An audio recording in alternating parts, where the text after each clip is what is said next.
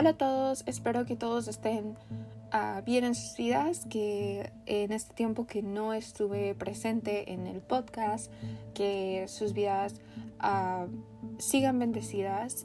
Y sin más, vamos a comenzar con el capítulo de Lucas 13 y la verdad es que uh, vamos a observar varias parábolas que Jesús estuvo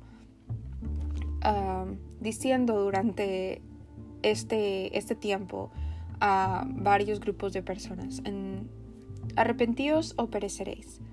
En este mismo tiempo estaban ahí algunos que le contaban acerca de los Galileos cuya sangre Pilato había mezclado con los sacrificios de ellos. Respondiendo Jesús les dijo, ¿Pensáis que estos Galileos, porque padecieron tales cosas, eran más pecadores que todos los Galileos?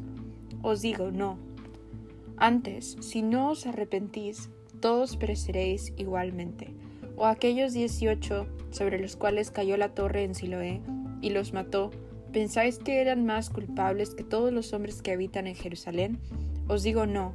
Antes, si no os arrepentís, todos pereceréis igualmente. Es raro que... Ah, la verdad es que yo ni siquiera había checado en qué capítulo íbamos hasta, porque pues me perdí en, en la escuela y, me perdí en, en otras cosas de, de, mi vida, pero ahorita que chequé antes de grabar este segmento, estaba asombrada que este mensaje va concuerda a lo que yo estoy pasando en mi vida. Porque el día de ayer yo estaba pensando así como que qué pasaría. Y, son de esos pensamientos que tú te preguntas, ok, ¿de dónde viene esto? Porque yo estaba pensando así como, ok, ¿qué pasaría si el día de mañana ya no estoy aquí? O sea, no hay una seguridad de que en cinco minutos esté bien yo todavía o que no vaya a morir. Porque hay muchas cosas médicas inexplicables que aunque la persona está saludable y no hay nada mal, simplemente sufre de, de un ataque al corazón o de un infarto y, y desaparece, desaparece de esta tierra. Entonces no hay una seguridad de que vamos a llegar al mañana. Y eso es lo mismo que yo me estaba comentando a mí misma, o sea, ¿qué va a pasar? Y hay mucha gente que, ah, al igual que yo, uh, tratas, estamos tratando de, cambiar continuamente día con día, ¿verdad? Pero hay unos pequeños obstáculos, para, para cada quien estos obstáculos se miran diferentes. y la verdad es que esos mismos obstáculos son los que te regresan al, al inicio de, de todo, los que te atrasan, los que no te dejan avanzar. Y entonces Ah, estaba pensando cómo, cómo es que las otras personas de mi iglesia, cómo es que, que, ah, que se controlan. Y la verdad es que no, no viene de ellos. Le preguntan al Espíritu Santo y, y oran por este control y oran para que su vida cambie continuamente. Y no quiere decir que todos los días va a ser lo más fácil de su vida o que ya no van a estar esos obstáculos ahí, sino que nuestra perspectiva, nuestra forma de pensar cambian. Y eso es lo importante, porque eso, nuestro corazón, nuestra mentalidad es lo que importa ante el Señor Jesús. A Él no le importa si eres bajito, si eres alto, si ah, estás más rellenito, si estás más delgado. Eso no le importa al Señor Jesús, le importa a tu corazón, le importa que estés dispuesto a cambiar tu mentalidad y tu vida para servirle a Él. Y también durante este tiempo pues me estaba preguntando yo, ¿para qué estamos aquí? ¿Para qué estamos en esta vida? Y lo importante es que nunca te has dado cuenta que por más cosas que hagas, y estoy diciendo, o sea, no dentro de la iglesia, o sea, que vayas, no sé, a fiestas o que vayas con tus amigas, regresas a tu casa y estás como que, ¿qué pasó? O sea, no, no reaccionas, no te sientes feliz, te sientes feliz durante ese instante y después de que ya llegas a tu casa, no quieres volver a repetir, no quieres estar en tu casa, no quieres hacer cosas que sean más calmadas porque tienes miedo de de que estés solo, tienes miedo de estar solo, tienes miedo del silencio porque porque no te sientes bien contigo mismo. Y ahí es donde debemos de darnos cuenta que necesitamos ayuda de Dios. Pero sin más, uh, aquí se me hace que es lo que nos está recalcando el Señor, es que no importa uh, de dónde seas, no tenemos esa seguridad de que vamos a llegar al siguiente día, de que vamos a estar aquí mañana. Entonces es importante de que nos demos cuenta de nuestras acciones y que nos... Um, de que nos arrepintamos. En la segunda, en el segundo tema de este capítulo se titula Parábola de la higuera estéril. Dijo también esta parábola: Tenía un hombre una higuera plantada en su viña, y vino a buscar fruto en ella, y no la halló. Y dijo el viñador: He aquí hace tres años que vengo a buscar fruto en esta higuera, y no lo hallo. Córtala. ¿Para qué inutiliza también la tierra?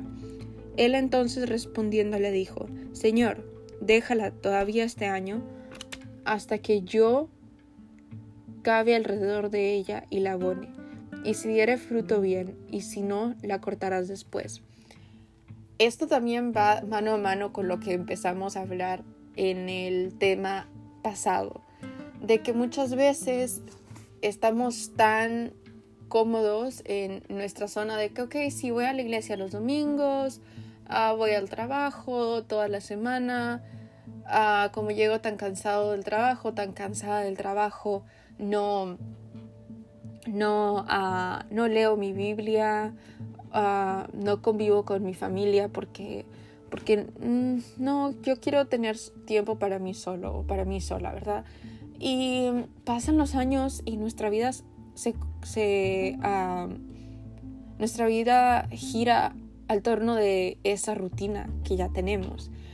Y es aquí lo que el Señor Jesús nos, nos viene a comentar, de que no estemos conformes, de que no estemos cómodos en lo que no nos hace crecer, de que para crecer debemos de dejar que el cambio empiece. Y si no dejemos que, si no dejamos, perdón, que el cambio empiece, que el cambio en nuestras vidas se refleje en nuestras vidas, en nuestras acciones, en, en, la vida de los demás, cómo, cuál va a ser el testimonio que le, que le vamos a dar a él.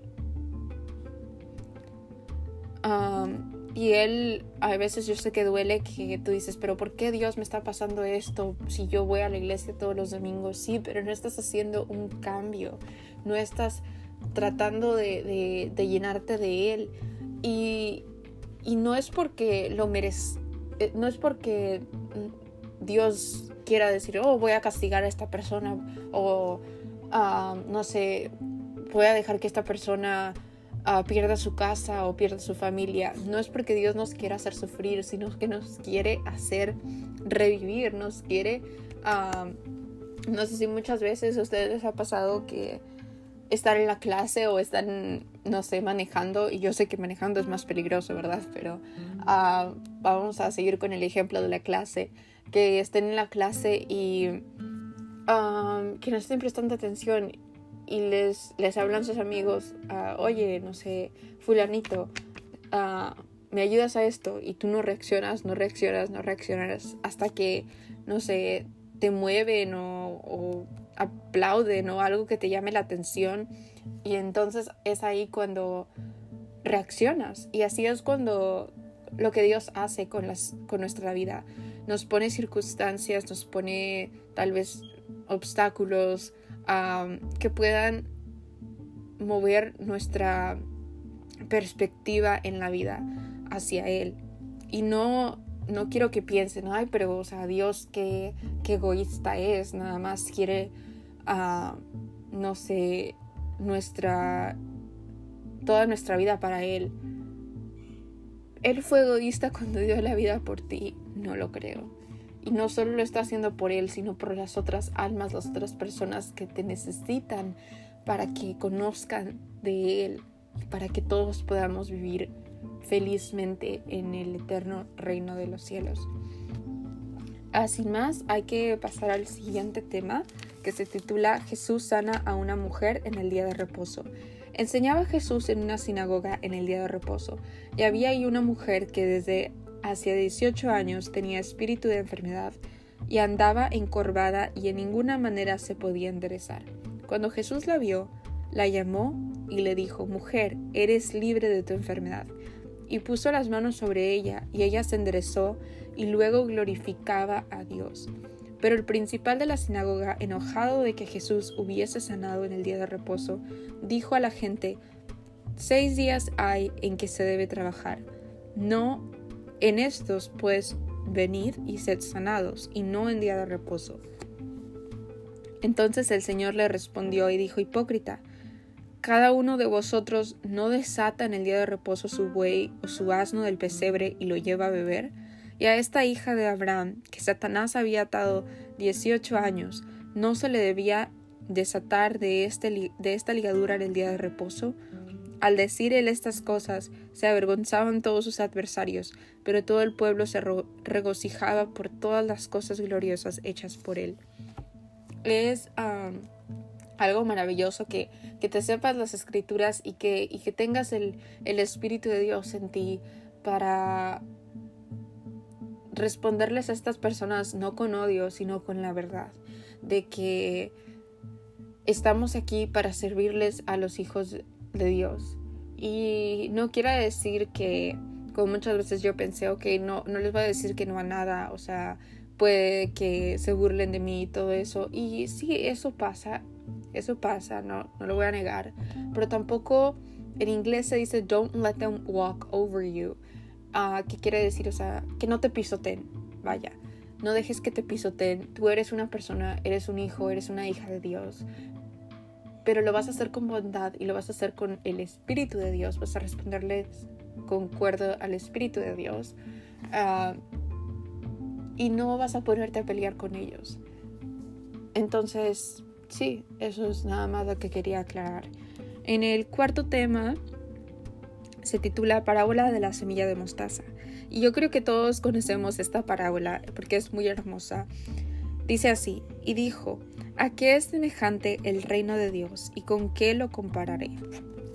Es semejante al grano de mostaza que un hombre tomó y sembró en su huerto y creció y se hizo árbol grande y las aves del cielo anidaron en sus ramas es algo que crece, es algo que empieza pequeño, pero tiene un valor enorme. Es algo que tal vez se ve insignificante al principio, que se vea muy pequeño, que digas, ¿cómo esto? ¿Cómo esto va a cambiar mi vida? Pero se vuelve hermoso y se vuelve transformador. Y no solamente se queda en este espacio, sino que se extiende. Eso es el reino de Dios. Sin más, Nada más les dejo con ese pequeño mensaje y espero conectarme muy pronto para poderles, ah, para poderles compartir más de la palabra del Señor. Espero que se la sigan pasando bien en su día o en su noche, no sé en qué tiempo estén escuchando este mensaje, pero les mando muchas bendiciones y ah, hasta luego.